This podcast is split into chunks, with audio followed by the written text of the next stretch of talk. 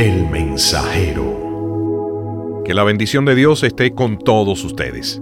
Hoy vamos a hablar sobre el poder de la oración. ¿Cuántas veces han escuchado o puede que hasta tú hayas dicho, bueno, solo nos queda orar? Orar parece nuestro último recurso, algo que hacemos solo cuando ya no tenemos más esperanza o porque no sabemos qué más hacer. Sin embargo, la oración es una de las armas más poderosas que tenemos. Nuestras oraciones tienen mucho poder. Mira lo que dice la Biblia. En Santiago, capítulo 5, versículos 17 al 18, dice esto.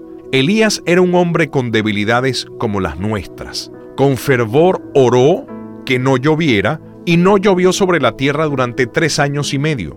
Volvió a orar, y el cielo dio su lluvia y la tierra produjo sus frutos.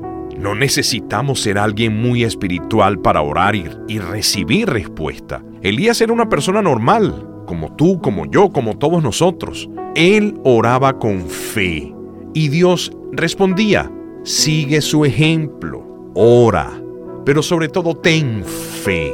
Dios te escucha y te va a responder. En otra parte de la Biblia, cualquier cosa que ustedes pidan en mi nombre, yo la haré. Así será glorificado el Padre en el Hijo.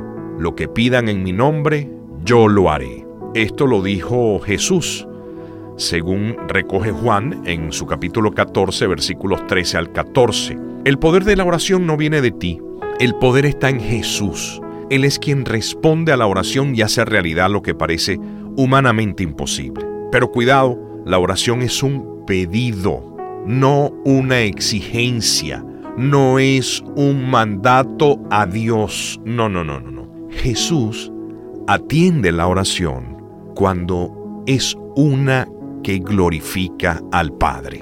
En Mateo 7, versículo 7, dice, pidan y se les dará, busquen y encontrarán, llamen y se les abrirá. Hermano, hermana, Dios te ama, quiere cosas buenas a tu favor y también quiere bendecir a aquellos que están en tu entorno. Lleva tus peticiones ante Dios. No permitas que la timidez o la incredulidad te hagan permanecer en silencio. Pide, busca, llama, ora por ti y por todos los que conoces. Busca la presencia del Señor y confía en Él. Él obrará. Ora, persevera en la oración y verás el poder de Dios en acción. Para orar es simplemente una conversación es como si estuvieras hablando con tu Padre, tan fácil como es. Que Dios te bendiga.